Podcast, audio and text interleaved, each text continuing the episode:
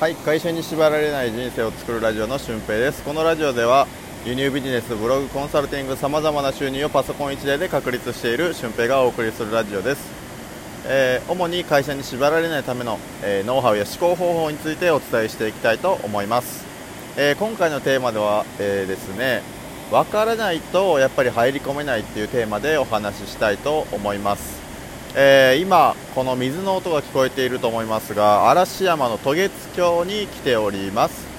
で、えー、昨日僕が行った京都の、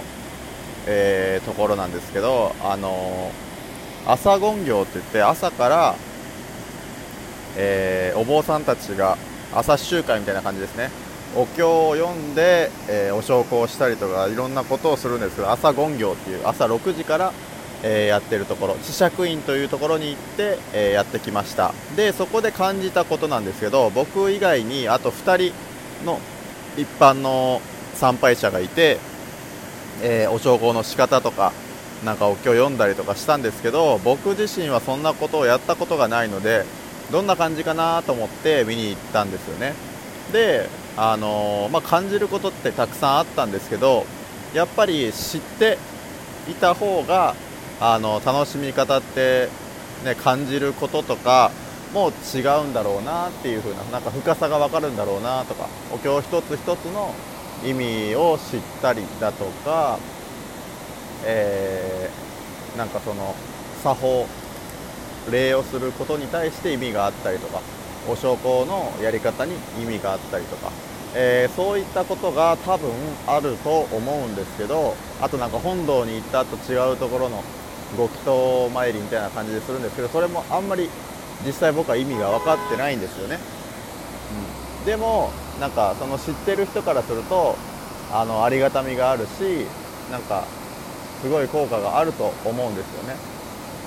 でこれもなんかいろんなことにこれって言えるなと思ってただただ眺めてああすごいなでもいいんですけどなんでそれがすごいんだろうみたいなのを深掘りしていくともっともっとあのー観光にしてもそうですし仕事にしてもそうなのかなと思ってます。で例えば輸入ビジネスをするにしてもなんか途方もないじゃないですか。海外から物を仕入れる。えそれを売る？いやマジでそんなんやっていける気しないよ。みたいな感じで最初は思うんですけどでも広く考えるとネットで、えー、物を売るの世界バージョンだと考えるんですよ。でそこに資格とかは必要ないですし新品のものを扱っていると。で、えー、国内でメルカリとかで不用品を販売するのと何ら変わらないことが、えー、そこで起こるんですよね。でまあメルカリで物を売ったことがないっていう人もあのブックオフに本売ってみてください。本当にものの10分ぐらいで査定してもらって、えー、それがお金に変わるっていうふうなことが起こります、うん、で全然お金にならないんですよそれじゃ。ブックオフでやってもらうだけじゃ全然お金にならない。それはなぜかっていうとブックオフが仲介してるから。その査定っていう作業を仲介してるし、えー、すぐに現金にできるっていうところをサービス料として取られるから全くお金になりません。1冊5冊とか10 1冊5円とか10円とか多くても100円ぐらいにしかならないんです。ででも、あのメルカリとかヤフオクとかですと自分の店を持つので、えー、値段を決めるのも自分、まあ、もちろん発送するのとかも全部自分なんですけど、えー、これは大きくしていく段階で外注化できるので、えー、自分が人を雇うという風な形になっていくわけですよね、えこうやってサービスを使う、え使われる側から使う側に自分が移行していく。でそれってやっていく段階で、えー、自分がどういう工程をしていけばお金になるかっていうのを分かっているからなんですよね、うん、この分かるって非常に大事で、えー、なんか分かると視野がこう広がっていくイメージ、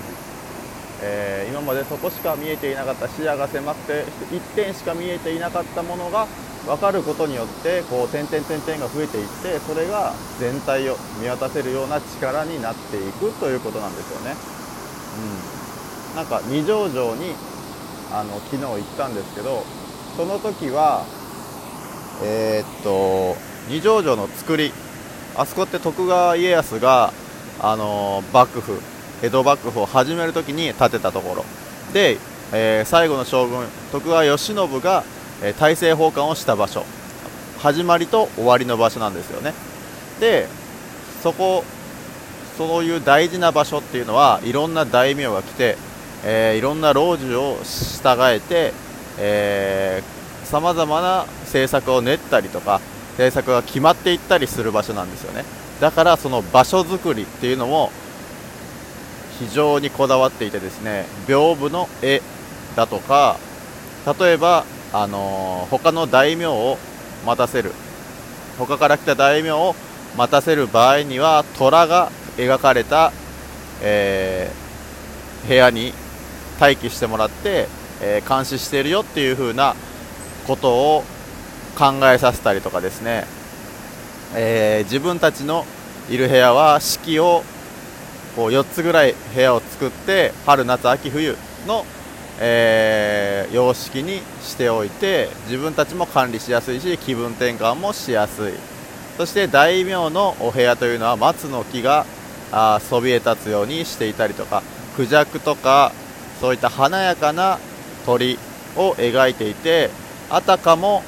えー、大名様が偉いという風に見せるためのテクニックが備わっているんですよね。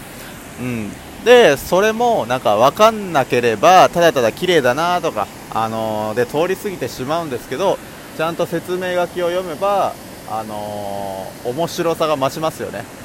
ただ1000円出して、えー、二条城を巡るにしても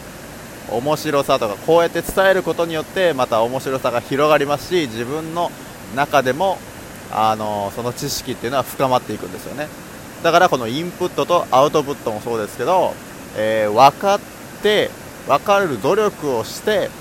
えー、少しでも視野を広げるっていうことを、えー、してみてはいかがでしょうか。それは読書しても同じし読書で分かったことを誰かに話すとかそういうことでもいいです。とかパソコンの技術を学んだことをちょっとでも何かに応用してみてブログを書いてみるとかそういうのでも構いません、えー、一つ一つ、えー、一歩一歩成長して、えー、分かるを広げていって視野をどんどんどんどん広げていきましょうという話でした、えー、分かると視野が